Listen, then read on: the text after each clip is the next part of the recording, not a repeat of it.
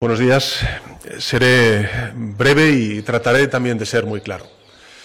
Acabo de mantener eh, un despacho con Su Majestad el Rey, en el que he comunicado al jefe del Estado la decisión de convocar un Consejo de Ministros esta misma tarde para disolver las Cortes y proceder a la convocatoria de las elecciones generales en uso de la prerrogativa que la Constitución atribuye al presidente del Gobierno. La convocatoria formal de las elecciones aparecerá publicada mañana, martes, en el Boletín Oficial del Estado, de forma que los comicios se celebrarán el domingo 23 de julio, de acuerdo con los plazos que establece la ley. He tomado esta decisión a la vista de los resultados de las elecciones celebradas ayer.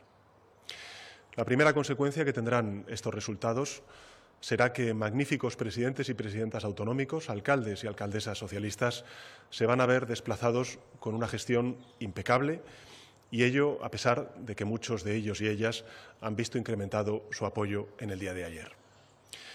La segunda consecuencia será que numerosas instituciones pasarán a ser administradas por nuevas mayorías conformadas por el Partido Popular y por Vox. Y aunque las votaciones de ayer tenían un alcance municipal y autonómico, el sentido del voto traslada un mensaje que va más allá. Y por eso, como presidente del Gobierno y también como secretario general del Partido Socialista, asumo en primera persona los resultados y creo necesario dar una respuesta y someter nuestro mandato democrático a la voluntad popular. España está a punto de, superar una etapa de crisis eh, derivada de la emergencia de la COVID-19, también de la guerra de Ucrania, encaramos una senda clara de crecimiento, de creación de empleo y de cohesión social y a estas alturas de la legislatura el Gobierno ha sacado adelante las grandes reformas comprometidas en el discurso de investidura, en el programa de Gobierno y también en nuestro acuerdo con la Comisión Europea.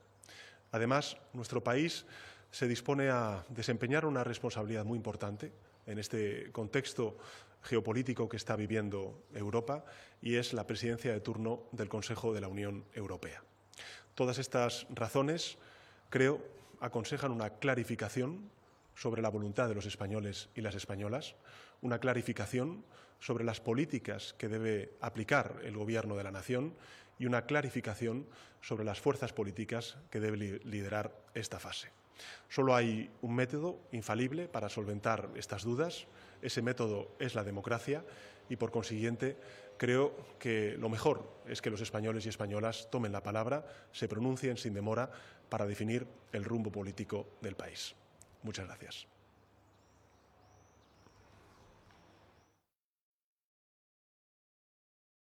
Este es el anuncio que recién, recién ha proclamado en una comparecencia pública el presidente del gobierno, don Pedro Sánchez, ante la debacle electoral de las elecciones municipales y autonómicas en muchas de las eh, autonomías, por lo menos en 12, y, eh, dados los resultados, también una respuesta un tanto o bastante inesperada, pero de pronto, de pronto nos encontramos con que eh, probablemente, más que probablemente, es la mejor decisión, creo que es la más democrática, porque hay un mensaje de la ciudadanía incontestable a, esta debacle electoral del Partido Socialista.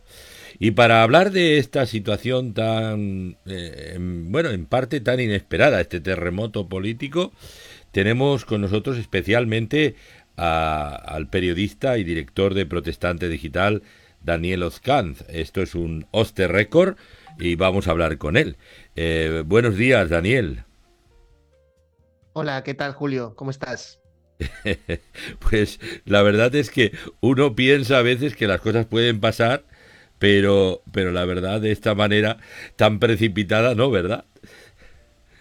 No, no, no, la verdad que ha sido bastante eh, sorprendente el anuncio que acabamos de escuchar del presidente Pedro Sánchez en un día además que suele utilizarse pues para analizar los resultados, ¿no? Es un día que todavía es bastante caliente en el sentido de que se está muy pendiente de qué van a decir los diferentes partidos políticos después de celebrar sus reuniones eh, con sus juntas y con los muchas veces juntas de presidentes incluso que, que analizan y a partir de ahí pues trazan un poco la estrategia, pero evidentemente esto hace saltar eh, un poco el análisis de lo que ha pasado para pensar ya en, lo, en el análisis de lo, que sea, de lo que hay que hacer para que para lo que pueda pasar dentro de muy poco. Es que es dentro de muy poquito ya cuando se van a estar celebrando elecciones generales y por lo tanto quizá lo que sí cambia inicialmente es ese, ese primer eh, eh, momento mediático. Desde luego, el momento mediático ya podemos decir ha cambiado. Eh, lo que ha ocurrido ayer, evidentemente, es muy importante, pero mediáticamente parece ya historia ante lo que viene, que es esas elecciones anticipadas que se celebrarán el día 23 de julio. Primeras elecciones generales que se celebran en España en un periodo estival, eh, al menos en, lo que tiene que ver con el mes de julio y agosto. Habíamos tenido, creo que en 2016, unas elecciones generales en junio, a finales de junio, pero sin entrar en el mes de julio, que es el mes julio y agosto, son los meses vacacionales eh, tradicionales aquí en España, sobre todo agosto, pero bueno, ya 23 de julio, desde luego, hay muchísima gente de vacaciones en, España habitualmente y vamos a ver qué ocurre, eh, qué impacto puede tener también esto en cuanto a la participación, eh, que puede ser muy importante de cara a los resultados que se vayan a dar en esas elecciones. Justamente cuando yo escuchaba la fecha del 23 de julio pensaba, es el día que yo comienzo mis vacaciones mis 15 días de vacaciones. Eh, eh, y digo, eh, es que mm, yo no sé si esto está previsto, precalculado por la Moncloa. Yo creo que hay algunas cosas previsibles, varios escenarios, seguro que creo que un poco los estrategas, pero yo, yo pienso que como la, la política está improvisando tanto, eh, eh, en todos los sentidos, tanto de unos como de otros, y muy especialmente el Partido Socialista. En este caso, el presidente Sánchez es, es un mago de la improvisación. Eh, claro, en un sentido, no sé si va, no sé a quién puede pensar que va a desmovilizar a los que se van de vacaciones, a los de la de a los votantes de la derecha, a los de la izquierda. Bueno, no sé por qué, porque e, este hombre siempre lo piensa. No no no hmm no, no, es, él no hace no, un no hace un brindis al sol, él eh, piensa en, hmm. en, todo lo que le puede beneficiar. Claro está, él está en el poder ahora mismo. Pero la verdad, volviendo al tema, es, eh, es realmente sorprendente eh, la, la, bueno, el huracán, huracán que ha habido. la, la, la victoria clamorosa del Partido Popular y esto responde a muchos errores políticos, ¿verdad, Daniel? Sí, sí, sí, eh, desde luego que mm, eh, hay que hacer, digamos, varios análisis, ¿no? Está claro que hay una tendencia que ahora mismo parece beneficiar a los partidos de la, de la derecha y del centro eh, en, nuestro país, así como en las anteriores elecciones veníamos en un ciclo que beneficiaba a los, a los partidos del, centro izquierda y la izquierda también. Em, Está claro que hay una. Eh, esto es, es, algo que venimos viendo en España en los últimos años, que ya no hay, digamos, un voto tan, tan fiel eh, a, los grandes partidos, sino que este voto puede variar y no, no hay un voto tan cautivo, al menos. No hay una movilización, no hay una identificación tan, tan profunda con unas siglas y esto hace que, justamente pueda pasar este tipo de, cosas, que vaya, veamos en cuatro años pues un mapa que pasa de ser muy rojo a, teñirse más de azul. Y esto es un poco lo que quizás se pueda ver a nivel general de lo que ha ocurrido en España. De todas maneras, siempre con los resultados municipales, eh, y, lo, y, lo, comentábamos también en la anterior entrevista, Julio, recuerdo que hablábamos de esto, eh, a veces se suelen hacer demasiados análisis a nivel general eh, a nivel mm, nacional, una lectura nacional, cuando muchas veces las municipales tienen que ver eh, más con el, con el voto de cercanía que con el gran voto. con el voto que, que, pueda haber a, nivel, a nivel general, que puede variar. Esto yo, por ejemplo, lo veo bastante aquí en Galicia. Eh, habría que decir que en otras regiones puede ser diferente, pero pero aquí en Galicia, por ejemplo, es bastante habitual que tengamos eh, ciudades gobernadas por el PSOE o incluso por el bloque nacionalista galego y luego pues la Junta y cuando son las elecciones generales pues el PP gane con bastante holgura.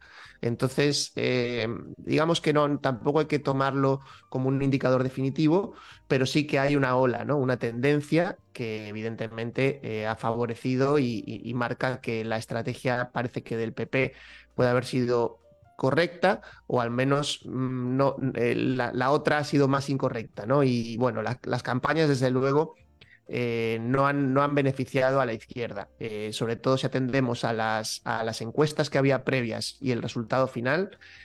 todas las encuestas han mostrado que, desde luego, las campañas del, del, bando socialista y de la izquierda pues no han conseguido mm, movilizar su voto o al menos o incluso han, hecho que se pierdan algunos votos que daban por garantizados. Sin duda estas son las paradojas de la política, ¿no? Es verdad que eh, eh, en, clave local, las elecciones locales, municipales, siempre la gente puede votar a un contrario ideológicamente si lo considera un buen gestor. Y esa, eso se produce mucho. ¿eh? Pero en este caso no han sido, ha sido, ha sido arrollador a nivel de las elecciones locales, pero también a nivel de las comunidades autónomas, verdaderos feudos. Y yo estaba pensando también en los pronósticos y vaticinios de Tezanos. Bueno, eh, hablando en plata, hmm. si tenemos que hablando en plata, eh, eh, Tezanos se ha manifestado como un mentiroso nacional, pero una y otra vez, pero una mentira despiadada, porque es que no, no solo que no ha acertado ni una, es que ha sido todo lo contrario que ha pronosticado en sus estimaciones el CIS. O sea, quiere decir que, que es escandaloso también, entre otras cosas, ¿no? Pero yendo al punto, al punto, ¿cuáles pueden ser las causas? Eh, aunque vemos ahí los ganadores y perdedores del 28M, eh, de este tsunami azul que eh, ha hundido, por ejemplo, definitivamente a Podemos, Ciudadanos ha sido barrido, el mapa totalmente, pero realmente las torpezas reiteradas de la, del, del, gobierno. Eh, últimamente ya el tema de los votos cautivos, estos votos comprados, esto ya es el escándalo mm. final. también las, las alianzas con los ex, prácticamente exetarras, o parte de ellos, ¿no? Eh, eh, eh, y, luego incluirlos en las listas electorales y no decir ni pío, ¿no? Hasta, hasta ultimísima hora. Y, y, luego la ley del solo sí es sí, la ley trans, la ley cual, la ley de... O sea, han sido una cantidad de despropósitos que evidentemente han pasado factura, ¿verdad? Yo creo que sí. Eh, a nivel, esto lo veremos más claramente seguramente en las próximas elecciones, en las generales, que serán las que de verdad se ponga en cuestión, pues si, si realmente la gente confía o no confía en la labor del gobierno. Pero desde luego sí podemos ver un desgaste y sobre todo en muchas de las autonómicas, eh, también por supuesto en las grandes ciudades donde han perdido mucho peso el Partido Socialista y por supuesto Podemos que, prácticamente ha, desaparecido del, panorama eh, autonómico y municipal. Eh, desde luego que eh, ha habido eh, puntos del gobierno que no han sido, que, que, le han lastrado, yo creo que de manera muy, muy clara, ¿no? ha habido, digamos, no ha habido, ha habido algunos escándalos de, corrupción que siempre están ahí. Pero luego yo creo que lo que más ha dañado ha, sido que no ha sabido explicar eh, ciertos cambios profundos que se han hecho en leyes, eh, por ejemplo, el tema de, las, de los cambios en la malversación, que eso ha sido eh, pues, pues visto de una manera, yo creo que muy, muy negativa por parte de, la, gran parte de la población. Recordemos que esto se hizo rapidísimamente en, en, diciembre el año pasado y se intentó, pues eh, se hizo de manera rápida, eh, un poco incluso acaparadora por parte del gobierno, cambiar una ley tan, tan, con tantas implicaciones, con tantas implicaciones a nivel general eh, otra cosa que creo que le ha lastrado mucho ha sido el tema de Marruecos, que la verdad que no ha estado muy, muy presente en la campaña directamente, pero sobre todo ha sido por esa actitud de no explicar, de no explicar realmente lo que estaba haciendo y lo que está haciendo realmente en este caso y ponerse prácticamente en contra de, todo el arco parlamentario y toda la tradición eh, política que se ha venido haciendo en España en un asunto de, calado. Yo creo que es un asunto que quizá no se puede, no, es de los primeros asuntos, pero sí es un asunto que todo el mundo pues Mm, ha, tenido o puede tener en mente a la hora de, decidir su voto. Y luego las leyes más ideológicas, como tú has mencionado, que eh, desde luego caen más en el lado de Podemos, pero mm, siempre han salido adelante porque el PSOE lo ha permitido. Si el PSOE realmente hubiera sido un poco más serio en su oposición a ciertas normas, o al menos hubiera hecho la presión suficiente para que esas normas no se aprobaran de la forma que se han aprobado, entre otras, por supuesto, la ley trans, de la que has hablado, pues creo que eh, realmente eh, habría habido voto que hubieran recuperado también y que, y gente que habría votado al PSOE porque realmente hay, hay, otras, hay otros aspectos que, que, no son tan, tan negativos. Es decir, si uno piensa, por ejemplo, en la, situación económica, en, los indicadores clásicos ¿no? que, suelen variar o, o, que suelen ser muy, muy importantes en el ámbito español para un cambio de gobierno, como puede ser el tema del paro, el tema de, de las ayudas eh, económicas a familias, el tema de la economía en general, pues siendo una situación negativa, no es una situación desastrosa ni catastrófica, como algunos podían pensar que, que podía llegar a, a, producirse y no se ha producido. Y creo que esas cosas que podían ser aciertos para el gobierno y para, y para su gestión, pues han quedado tapados por estos errores que, que hemos estado comentando.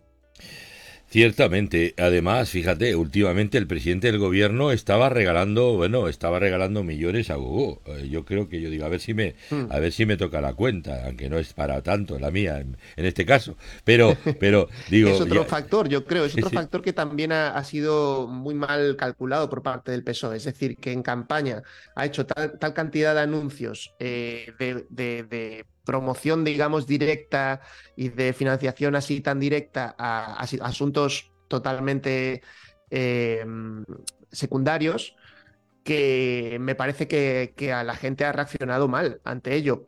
¿Por qué? Porque no estamos como para regalar el dinero todavía, ¿no? y esa es la, la, sensación general en nuestro país. O sea, nadie está pensando en, en, en, que es un momento en el que se pueda tomar este tipo de iniciativas cuando hay muchísimas cosas que todavía hay que recuperar y hay que, y hay que poner en orden, eh, sobre todo pues pensando ¿no? que venimos de la pandemia, que hay muchos empresarios que han tenido que cerrar sus negocios, que hay gente que ha perdido su empleo, que, que, no es que sea gente que se haya quedado desprotegida, sino que el gobierno les ha ayudado y lo cual está bien, pero lo que no se puede hacer es decir, bueno, pues ahora te voy a regalar dinero también para que te vayas de vacaciones o, o para lo que sea, ¿no? Y, yo creo que esto también ha sido eh, un, error de, lectura y de, cálculo por parte del, Partido Socialista se ha convertido en un placebo, porque claro, la gente no es tonta. Es verdad que la gente, eh, las masas somos arrastradas por la persuasión dialéctica de unos y de otros, ¿no? Pero, pero eh, eran placebos que, que no han dado resultado. El PP arrebata 14 capitales de provincias al Partido Socialista Gobernará en 30 de las 52 eh, capitales y, por supuesto, la marea de azul en Andalucía, Valencia y Aragón le dan, eh, le dan prácticamente una, una, mayoría muy importante. Eh, decía Iván Redondo, ex consejero de, de la Moncloa, si, si el Partido Popular gana en, en Valencia, ganará las elecciones generales. Bueno, no, no, ha ganado en Valencia, ha ganado en un montón de sitios, algunos de ellos también imprevisibles, eh, relativamente en Baleares, por ejemplo. En Baleares, en Baleares, eso es, sí, sí, sí. Justo. Eh, eh, es curioso, ¿no? Porque, bueno, pues Iván Redondo, que anoche lo estaba viendo, pues con Vicente Vallés, que fue magnífica, y Vicente Vallés es un hombre muy agudo, eh, y la verdad que es, da gusto eh, ver los análisis que, que, se realizan. Estaba él y, bueno, aunque daba una de cal y otra de arena, pero eh, el, Partido Popular, bueno, ha conquistado muchas, muchas autonomías. Por, por ejemplo, el triunfo clamoroso, bueno, apabullante, arrollador de Madrid. más o menos se intuía, se preveía, pero la verdad es que es un triunfo que tiene lecturas muy importantes dentro de lo que es el propio Partido Popular, ¿verdad? la victoria de Ayuso, de una forma la, la, lideresa de, del Partido Popular ahora, que apunta maneras hacia la presidencia, ¿verdad? Sí, sí.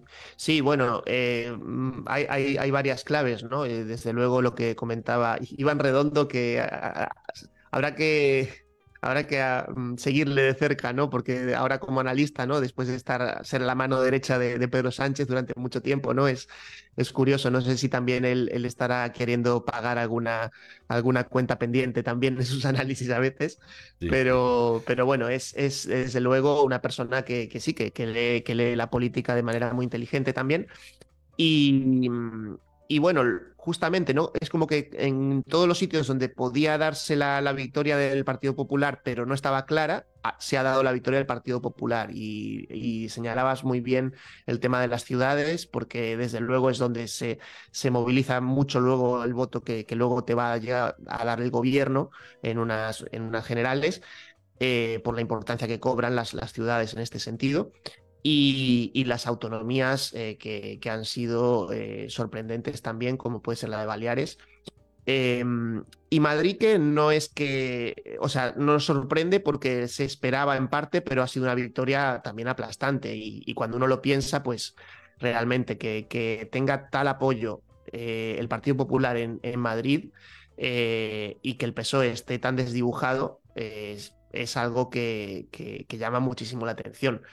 A nivel interno del Partido Popular, eh, creo que es un resultado que evidentemente para Ayuso es buenísimo, pero sí fortalece la, a Feijó. El hecho de que se gane en tantos lugares fuera de Madrid es algo que le viene muy, muy bien a Feijó y que le va a fortalecer en su, en su liderazgo, por lo menos en los próximos meses, que es incuestionable que, va a ser el candidato para, para las elecciones en, en julio, ¿no? Recuerdo que antes de estas elecciones había gente que estaba especulando eh, bastantes analistas incluso escuché decirles que a ver si, si Ayuso no iba a darle el sorpaso a, a Feijó eh, antes de, de, las, de las elecciones generales, ¿no? Y podíamos ver un, un Ayuso contra, contra Pedro Sánchez en diciembre, que era cuando se pensaba que iba a haber elecciones. A mí me parecía un poco una locura pensar que pudiera ocurrir, aunque bueno, ya eh, cualquiera sabe, ¿no? Con, con, la política española. Pero Feijó em, es una persona eh, que tiene bastante aguante. Eh, aquí en Galicia, mm, la verdad que, que, luego, una vez que empezó a ganar, luego nadie fue capaz de, contestarle, digamos, la, la, maquinaria que fue capaz de poner en marcha. Y ahora me va pareciendo que a nivel general en el Partido Popular está pasando lo mismo a nivel España. Es decir, el, triunfo general del PP de ayer es una victoria sin duda de, de, Feijó sobre, no solo sobre el, Partido Socialista en general, sino también sobre aquellos que pudieran pensar que Ayuso le iba a cuestionar por lo menos a corto plazo. Desde luego eso ya no, no va a aparecer en ningún sitio y durante los próximos meses, por lo menos, hasta por supuesto las elecciones generales y dependiendo del resultado que, que, pueda darse allí, eh, el, liderazgo de Feijóo sale, sale muy, muy fortalecido de cara a esas elecciones generales que vamos a tener a la vuelta de la esquina. Sin duda alguna, es un hombre de temple también eh, y, de experiencia política, de trayectoria. Eh, en Galicia ha, convalidado tres veces, o sea que no es poca cosa, eh, y además con un gobierno en líneas generales bastante de, de, un consenso bastante importante.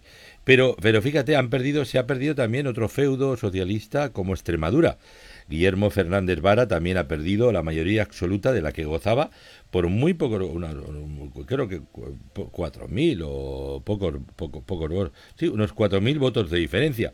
Pero en cualquier caso, ha perdido también una de, las, de los tradicionales feudos del Partido Socialista. Les ha quedado Castilla-La Mancha eh, bueno, por, por los pelos, ¿no? También creo que es una de las pocas, eh, de los pocos, cuidado, y es uno de los discutidores del presidente Sánchez, que le ha discutido casi todos los errores por los que creo que, eh, que ha pasado lo que ha pasado. Es el único que de una forma contundente le ha discutido el presidente de Castilla-La Mancha, en este caso. ¿no? Entonces, pero, pero esa lectura es interesante también, ¿verdad? Sí, desde luego. Bueno, a mí lo de Extremadura me ha sorprendido bastante porque recuerdo que también las encuestas y sobre todo hace unos meses había analistas que directamente se reían de la opción del Partido Popular allí, decían que era imposible que, que pudiera ganar y bueno, ha sacado prácticamente los mismos votos que el PSOE, o sea, están prácticamente iguales y está el PSOE un poquito por delante en votos, pero vamos, muy, muy poquito, 39,8 para el, el, PSOE y 38,8 para el, el PP. Es, es, un punto de diferencia solo. Y, va, a gobernar probablemente el PP en coalición con Vox, eh, que tendrá que, es otro aspecto que quizá podamos, podamos conversar luego, el, hecho de que en muchos lugares va a tener que darse esta, esta coalición. Eh, y el caso de, Castilla-La Mancha, pues sí, el único que ha aguantado y también por poquísimos votos. De hecho, se le veía a, Paje ayer en las declaraciones, pues muy eh, aliviado, eh, porque había estado hasta el último momento sin saber si realmente iba, iban a ser capaces de, aguantar o no. Han aguantado y también, justamente, ¿no? Una, un perfil que, que se ha mostrado bastante crítico dentro de lo que es el PSOE, lo cual nos puede hablar también de hacia dónde puede ir el PSOE en el futuro en caso de que Pedro Sánchez no consiga ganar las elecciones. Es decir, para dónde va a ir el partido si, si Pedro Sánchez no gana, mm, probablemente eh, se podría suponer que el PSOE tendrá que convocar una. Eh, eh, tendrá que ver quién, quién, va a ser su próximo líder, si Pedro Sánchez quiere seguir siéndolo o no, que sería extraño que quisiera seguir, pero no, es descartable, pero sería bastante extraño que quisiera, y por lo tanto ver quién, quién tomaría el, el, mando. Sería también una pregunta que, que, se, que, se, van a tener que hacer en caso de que, de que Pedro Sánchez no revalide su presidencia. Ah, eh, eh, al Partido Socialista, tal como decía, le han quedado los dos últimos supervivientes, que son Emiliano García Paje, en Castilla-La Mancha y también en, allí en, Asturias, Adrián Barbón. O sea, prácticamente eh, lo demás, todo se ha venido abajo, a excepción de alguna cosa que ya estaba, que ya estaba estabilizada. ¿no? Eh, y, y hay una paradoja también, y es que si las elecciones, por lo que parece ser, pudiera ganarlas el Partido Popular, las elecciones generales, no solamente sería el, nuevo presidente del gobierno, eh, Feijo, Núñez Feijo, sino que sería también el presidente de la Comisión Europea eh, durante este nuevo mandato. O sea que Sánchez, que tanto, tanto le atrae la, movida a la política europea internacional, que era lo que él aspira, eh, se le nota mucho, pues me parece que se quedaría fuera de juego también. Sí, esto, esto es uno de los motivos por lo que me ha llamado bastante la atención el adelanto electoral también, porque eh, yo pensaba que, que, sobre todo a Pedro Sánchez eh, le venía bien o él quería eh, fortalecerse o hacerse fuerte a partir de esa presidencia europea, volver a, mostrar pues ese, ese buen pulso internacional que tiene. Que, que, desde luego es una persona que a nivel internacional sigue teniendo pues su reconocimiento y está claro que le reciben y le escuchan y ha tenido sus, sus triunfos y sus, y sus buenos momentos eh, internacionales. Y, parecía, o a, mi entender, pues yo pensaba que iba a intentar utilizar eso para convocar elecciones, pues yo pensaba que quizá en octubre o así. Ahora, claro, este adelanto electoral pues cambia totalmente el, escenario y, nos hace pensar en que quizá esa baza pues no ha, no ha sido lo suficientemente fuerte o quizá que eh, la lectura de, de, mm, de, la, de, la, situación actual a nivel de la coalición, sobre todo, que, que, claro, sale muy, muy dañada con los resultados electorales, la coalición de gobierno, pues que no sea sostenible. Eh, no sabemos, ¿no? Quizá mm, Pedro Sánchez podría, puede ser que haya querido plantear una reforma de gobierno tan, tan fuerte que, que, haya pensado, pues, es, pues no, no, no, va, no va a ser posible, ¿no? Va, va, va a generar esto, o sea, si, si, si tengo que quitar lo que quiero quitar del gobierno para formar un gobierno que de alguna manera pueda mm, llevar, llevar adelante un, un proyecto hasta diciembre, ¿no? que son unos meses, quizá no quería meterse en ese enfrentamiento tan, tan directo que iba a tener con las otras izquierdas. Y, y, por eso el adelanto electoral es lo que se me ocurre que puede haber sido un, argumento que, que, haga de contrapeso y que lleve a esta decisión. Eh, el hecho de, de, de, arrinconar en un sentido a, la, otra izquierda para que tenga que decidirse mm, y solo puede decidirse por Yolanda Díaz porque no, no, no, pueden tener tiempo, no tienen tiempo para otra opción. Es decir, yo no sé ahora qué, qué va a ocurrir, pero vamos, he visto que Yolanda Díaz rápidamente ha puesto un tuit eh, de alguna manera, pues eh, tomando eh, la iniciativa y diciendo que es el momento de unirse todos y que, y que vamos a luchar para, para detener a la derecha. Y claro, una reacción tan, tan rápida de Yolanda Díaz a mí me señala que, que puede haber una estrategia mm, conjunta con el, con, o sea, de alguna manera acordada con el PSOE para decir, bueno, pues esta es la, la, la, muerte definitiva de Podemos y la única salida que le queda a Podemos es que se, es que se ponga debajo de Yolanda Díaz definitivamente.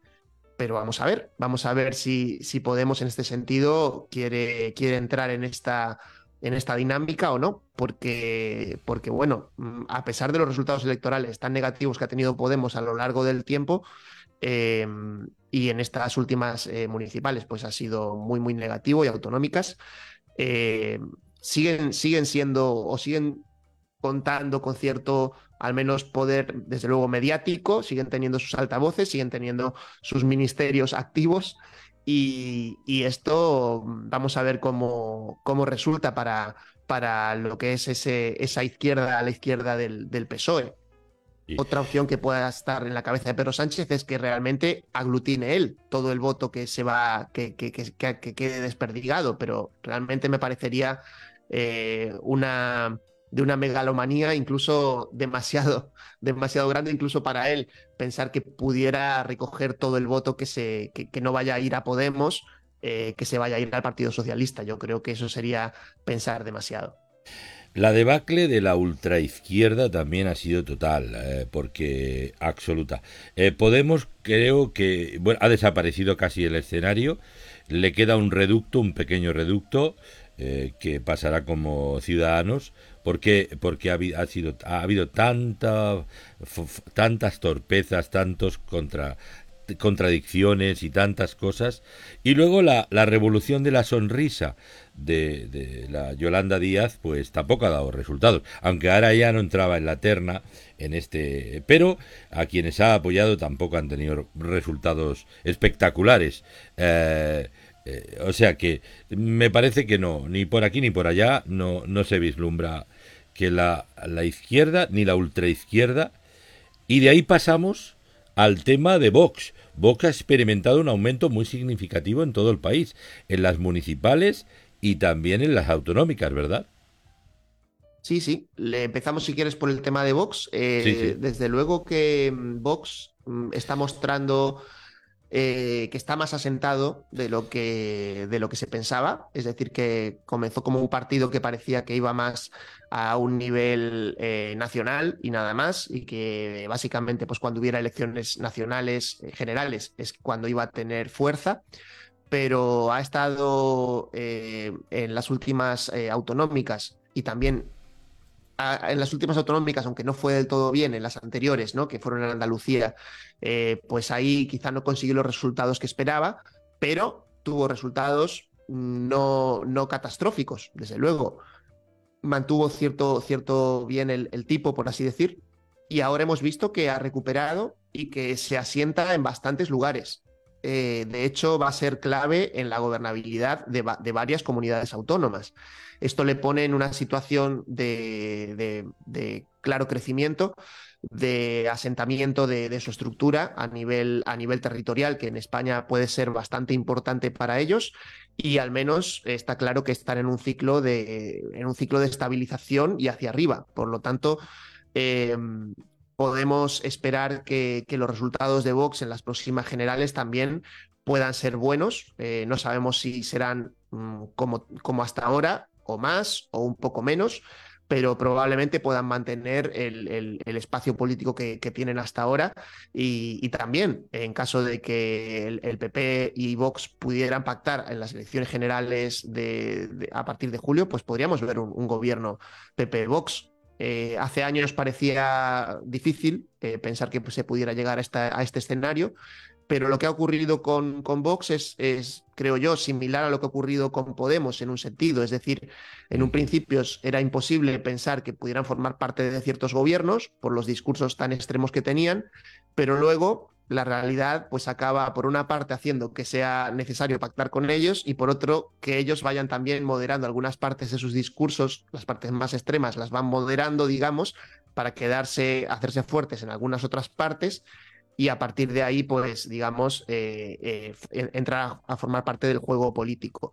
Así que eh, no sería extraño mm, que, Vox, que evidentemente estará muy contento en el día de hoy, incluso esté muy contento del adelanto electoral. El adelanto electoral yo creo que a quien más le puede beneficiar pienso que es a Vox, porque mm, eh, viene justamente en un, en un periodo ah, de, de, subida y que realmente eh, puede continuar subiendo en las próximas semanas para llegar a las elecciones en el, en el momento adecuado para poder ser una fuerza política de mucha importancia para, para la gobernabilidad de España en, en, los próximos años.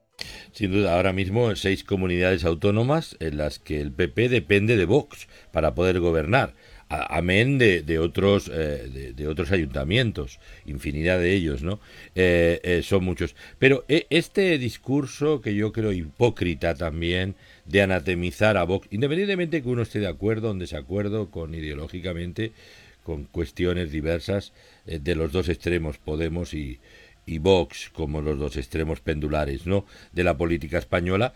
Pero bueno eh, eh, quiere decir, es que Vox tiene tanto derecho como todos los demás, a todos los efectos. Porque decían, bueno, es que usted va a pactar con la ultraderecha. Oiga, si usted está pactando con la ultraizquierda, y no, no solo con la ultraizquierda, está pactando con los etarras, no, con una parte, Bildu. Bildu no son todos etarras, pero hay una parte, y los que iban en las listas, eh, 44 eran eh, ex condenados etarras y siete además asesinos declarados. O sea, eso sí que es salvaje. Eso sí que es salvaje. Mm. Entonces, y, la hipocresía, al menos dialéctica, y usted va, eh, eh, el, señor Sánchez, diciendo, usted va a pactar con vos. Oiga, ¿y qué? ¿Y qué? ¿Y, usted? ¿Y usted está pactando con, con una cantidad de gente indeseable totalmente, que es mucho peor todavía? Y además, que, que estas son las las, las mentiras eh, eh, eh, constantes que, que, nos hablan a, a, los demás observadores, que estamos la ciudadanía, como si fuéramos tontos y no tuviéramos criterio. Porque es, hmm. es un discurso falaz. Este decir, ¿usted va a pactar con Vox? Pues si no tiene más remedio lo va a hacer y lo hará y, y funcionarán de diversas maneras. Y lo que te has dicho, hmm. Vox también modera su discurso un tanto rancio y radical en algunos aspectos y esto le favorece. Sí, claro. Eh, hay, que decir que esta, esta idea del, miedo, del miedo a Vox eh, es la que yo veo también más, más caducada. Em, pensemos, por ejemplo, en lo que ha ocurrido en Castilla y León. Castilla y León está gobernando Vox junto con el Partido Popular. Eh, y es verdad que ha tenido algunas polémicas, pero realmente, mm, bueno, no hay una, una hecatombe en Castilla y León. Incluso ha habido ciudades como Valladolid, por ejemplo, donde ha ganado el Partido Popular, es decir, que no le ha, eh, y, no se esperaba, ¿no? O sea, que no le ha restado ni apoyo a Vox ni apoyo al Partido Popular el hecho de, formar coalición allí, a la coalición de gobierno, la coalición que, que, fue tremendamente criticada, no solo a nivel político, sino también a nivel mediático por muchos de los, de los grupos eh, que están más, más aliados a, la izquierda, ¿no? Eh, a, la izquierda mediática. Y, desde luego, eh, yo creo que esa, esa mm, eh, equiparación constante que se hace de, Vox con la ultraderecha eh, empieza a estar también bastante caducada. No solo porque la realidad pues, no, lo, no lo muestra tampoco tan así, no, no, es tan, no, no es tan duro, sino porque a la gente creo que cada vez le importa menos. Es decir, a los votantes cada vez les moviliza menos este, esta demonización de, Vox como, para, como motivo para ir a votar. Eh, al menos eso es lo que me parece a mí que está ocurriendo en España y lo vimos eh, desde que comenzó la, historia de Vox. Es decir, em, recuerdo que Pablo Iglesias eh, declaró una alerta antifascista cuando, cuando Vox entró en el Parlamento en, en Andalucía, hace ya de esto algunos años. Y bueno, eh, realmente ah, vemos los resultados, ¿no? Eh, a dónde ha ido a parar Podemos desde entonces con esa estrategia y a dónde ha llegado Vox. Yo creo que los resultados hablan por sí solos y que, y que realmente parece que la tendencia va a seguir siendo, va a seguir siendo esta. Y además las autonomías tanto de Andalucía como de Madrid, eh, mayoría absoluta del Partido Popular, prescinde de Vox, en ese sentido, dos, dos feudos muy importantes, y, también la gobernabilidad pues estará al, al criterio del, del, Partido Popular a todos los efectos. Pero, pero en cualquier caso, ese análisis que acabas de hacer es, yo creo que es muy exacto, muy exacto, muy realista y que describe también el realismo político de la situación. Porque el anatemizar, es verdad, como hacía en su tiempo, pero es que otra hipocresía, Pablo Iglesias, eh, decía, eh, anatemizar, oiga, pero si usted está hablando con la con la, con, la gente bolivariana, estos de, de, Venezuela y con, y con todos los, los, comunistoides, además de baratos de estos que son un híbrido de, de no se sabe qué, ni comunistas ni anarquistas, son dictadores definitivamente, de la peor calaña y con Irán. Y encima tiene la cara dura de, eh, de, enjuiciar a, a los otros. O sea, quiere decir que mentiras está, está el patio, ha estado lleno de mentiras. Pero bueno, al final la mentira tiene los pies muy cortos y la gente no es tonta y se da cuenta de las cosas. Eh, eh, Cataluña, eh, y, contrasto con Madrid, que Almeida ha tenido como alcalde, tanto como Ayuso, una victoria clamorosa, absoluta, arrolladora. Madrid se pinta de azul, tanto como la comunidad autónoma como, como el ayuntamiento. son dos lugares importantes. Y luego tenemos Cataluña, Barcelona concretamente, ¿no? También donde ha habido una, una lucha. Eh, aquí los resultados son diferentes. La izquierda tiene una presencia más notoria, la izquierda moderada, eh, me refiero en Cataluña.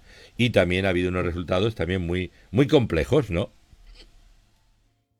Sí, sí, bueno, eh, aquí sí que no me siento tan preparado para, para hablar porque evidentemente la situación además de, Cataluña en general es, es, más compleja, ¿no? Hay, hay más actores políticos que, que juegan un, papel, sobre todo esos dos partidos nacionalistas que, que acaban teniendo pues eh, a veces eh, posibilidades de pacto con la izquierda, otras veces no. Entonces es, una política, es un escenario político más complejo. Eh, sí que es verdad que ha llamado la atención pues, lo que ha ocurrido en, en Barcelona. Em, eh, antes comentamos y nos lo dejamos por comentar, ¿no? El tema de Yolanda Díaz, pero Yolanda Díaz tenía dos apuestas principales, que eran Valencia y, y, y Barcelona, y las dos le han ido mal. Eh, de hecho, en los dos sitios pues han perdido, ¿no? Sus candidatos. Entonces, esto también es un es una es una advertencia, ¿no? De que no, no, no todo es tan bonito, ¿no? y, que a veces la realidad es, es, difícil para, para los políticos que, que, de alguna manera intentan llegar al, poder por, el, por medio de, de, este tipo de alianzas. En el caso de, de, Barcelona, vamos a ver qué ocurre, ¿no? Porque van, van a tener que, que gobernar también en, coalición y probablemente sea, sea Trías quien, quien acabe haciéndolo. Pero, pero está claro que, que, no es un escenario, no es un escenario sencillo para nada.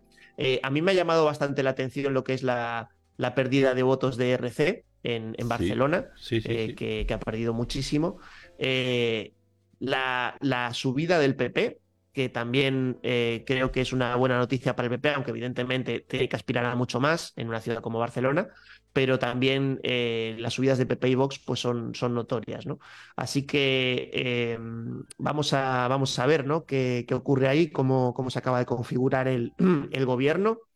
Y, y, justamente, ¿no? Está claro que, que, que en general en Cataluña, lo que tú comentabas, hay una izquierda moderada que parece que es la que va, va tomando más o menos el, el lugar y, y, los resultados en ese sentido es, es, en los pocos lugares donde podemos decir que el Partido Socialista en general podría estar contento con los resultados a, nivel general porque, porque no, no, son desastrosos y desde luego no es un lugar donde el PP o Vox pueda de alguna manera disputarle de momento eh, esa esa posibilidad incluso de poder gobernar o incluso llegar a, formar parte de gobierno con pactos eh, que pudieran ser para un lado o para otro, a veces con la con ERC y a veces incluso con, con, los, con los otros partidos nacionalistas que hay allí. Prácticamente yo he entrevistado y he tenido encuentros con todos los candidatos de, la, del arco eh, parlamentario municipal de Cataluña durante estas dos últimas semanas. Ha sido un maratón de encuentros, incluso en foros que hemos creado desde las desde el Consejo Evangélico y la Fraternidad de, eh, también de, pastores de, aquí de Cataluña. Hemos tenido diálogos con todos y cada uno de ellos y yo en la radio he entrevistado a la mayoría de ellos y bueno, veremos a ver. Eh, porque ahí eh, hablaban de lo suyo, pero nosotros también hablábamos, por supuesto, de lo nuestro, que hay muchas.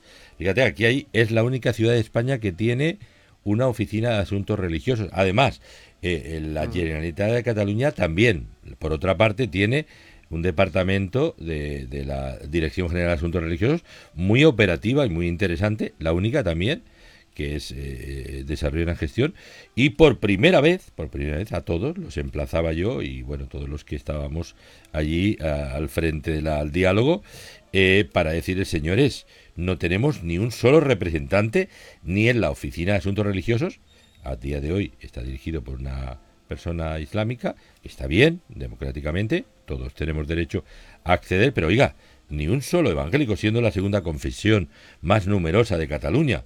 Eh, además, por el muestreo que ha hecho la propia Generalidad. Eh, eh, quiere decir, las contradicciones, todos se comprometieron públicamente, del señor Trías, el ganador, hasta, hasta el último, a decir ustedes van a estar, por lo menos, no, no, como una limosnita, oiga, porque nos pertoca estar en la oficina de asuntos religiosos, pero en el comité ejecutivo, no de porteros, eh, nada de, y tal. Y cosas así, ¿por qué? Porque allí se deciden muchas cosas. Allí se deciden eh, permisos, subvenciones, incidencias, propuestas, eh, cuestiones de, de, debate de todo tipo. Entonces, quiere decir que por nuestra parte, al menos la iglesia local en Cataluña, hemos hecho los deberes con los políticos para...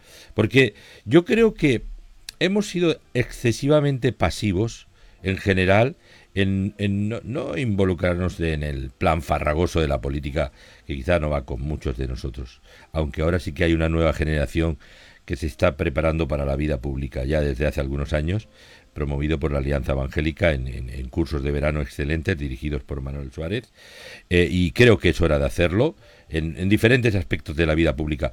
Pero eh, es la hora de hablar y de hacer nuestras propuestas. Que oiga, que es que si no nos no hacen ni caso, eh, te lo digo de verdad, eh, Daniel. Y, bueno, y e, esta ha sido una experiencia interesante. Veremos a ver, hay más cosas. Hemos hablado de permisos, de problemas administrativos con las iglesias. Hemos hablado de las licencias de radio eh, que, que el concurso que promovió Podemos está totalmente en vía muerta, pero cuando es ilegal tienen que dar una respuesta y una respuesta positiva. O sea, quiere decir, hay cosas que tendrían que ir a favor nuestro, pero que están encalladas, pero si no las decimos, pues es como si nada. Eso es, sí. Sí, bueno, ah, la verdad es que ahí la participación política de los evangélicos creo que puede ir tomando cada vez más importancia a medida que hay un mayor porcentaje de, población que se identifica como evangélica. Eh, toca, por supuesto, ser prudentes en el sentido de, la participación política, que no sea partidista en un sentido, y es, muy positivo lo que comentabas tú ahora, Julio, que que realmente las iglesias evangélicas puedan tener eh, sus puertas abiertas y los canales abiertos para hablar con políticos de todo tipo y con gobiernos, por supuesto, también formados por diferentes formaciones políticas. Siempre va a haber más afinidades o menos, pero es muy importante que se puedan buscar eh, puntos de acuerdo, eh, espacios de colaboración, también, por supuesto, que las iglesias evangélicas a nivel municipal, ¿no? Se han celebrado elecciones municipales que estén abiertas a, contacto con, con, los servicios sociales municipales, por ejemplo, porque realmente eh, hay muchas labores que se están haciendo en las iglesias evangélicas que, que son de, mucho beneficio, ¿no? Para, para, toda la población y es, es esta, esta política, digamos, acción social más más inmediata, ¿no? más cercana al, ciudadano. Creo que ahí las iglesias evangélicas tienen ya un papel y desde luego pueden tenerlo incluso más y es muy bueno que no, que no estén aisladas en ese sentido las iglesias evangélicas. Y luego por otra parte está la participación más directa que, de la que hemos hablado también en algunas otras ocasiones, que se puede dar de diferentes maneras. Puede ser con personas evangélicas que estén participando en la política de manera activa que puede ser por diferentes partidos políticos, cada uno con su afinidad, pero sería muy interesante que cada vez haya más personas bien preparadas, que entiendan bien y que también de alguna manera lo vean como, como una, una parte importante de su, de su desarrollo personal y profesional, el hecho de poder dedicarse a, la política algunos años o, si quieren de una manera más, más estable en algún partido político, que podamos también tener personas evangélicas participando de ello, porque es un ámbito más en el que desde luego necesitamos también personas que puedan eh, estar allí. Y también eh, el hecho de, quizá, si, si, en algún momento pueda, pueda ser eh, una vía adecuada, mm, hay gente que piensa que la vía de formar partidos políticos puede también ser, puede ser una opción. Desde luego en España todavía no ha cuajado nunca un partido eh, político cristiano, evangélico o digamos con una tendencia cristiana evangélica, pero quizá a medida que vaya aumentando la población evangélica, pues pudiera llegar a darse esto, como vemos que ocurre en otros países de Europa con una, con una mayor participación, eh, con un mayor asentamiento ¿no? de, población evangélica. Eh, en todo caso, em, sí recuerdo que, por ejemplo, en esta campaña eh, hubo mm, el momento, digamos, político más, más intenso que, tuvimos que enfrentar los evangélicos, fue una ola de, críticas mm, tremendas eh, y, yo creo que muy, muy injustas, eh, referidas a la participación evangélica en la, en la política y se nos, se nos ponía mm, pues como promotores de, políticas de Trump o de Bolsonaro y, y de ahí era muy difícil salir, ¿no? Y a nivel mediático pues hubo muchísimas críticas a esto y yo creo que eso no es el panorama real de lo que ocurre eh, en las iglesias evangélicas en España ni de la participación política de las iglesias evangélicas en España, que puede ser discreta, pero también, también está ahí. Y, que creo que, que, vale la pena pues seguir trabajando para, para el bien de nuestro país, de nuestras ciudades, eh, desde todos los medios y también, por supuesto, con un buen contacto y cercanía a los políticos eh, y pedirle también a los políticos, por supuesto, que, cumplan con lo que prometen, como, como, has dicho tú, Julio, ahora, ¿no? Ya, ya, que han, han dicho que van a abrir puertas, pues que realmente lo, lo, hagan de verdad.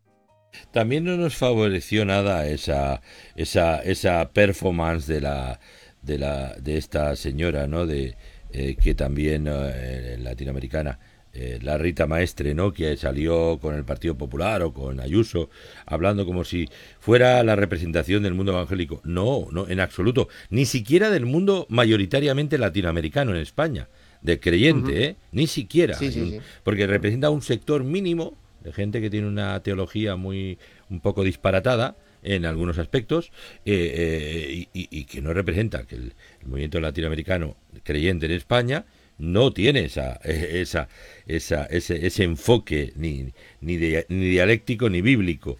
Eh, eh, pero claro, nos dio una, una, visión esperpéntica de pronto, ¿no? La, eh, y, pero eso produjo un efecto rebote y que fue que se habló del crecimiento de las iglesias evangélicas en, todo, en todos los periódicos. Y claro, han dicho, sí, ha estado el tema y, bueno, habría que, habrá que estar atentos, ¿no? Porque yo creo que ahora en estas elecciones generales, evidentemente, entramos ya en, campaña directa, en pre-campaña de elecciones generales, seguro que va a volver a ser tema, eh, un tema importante.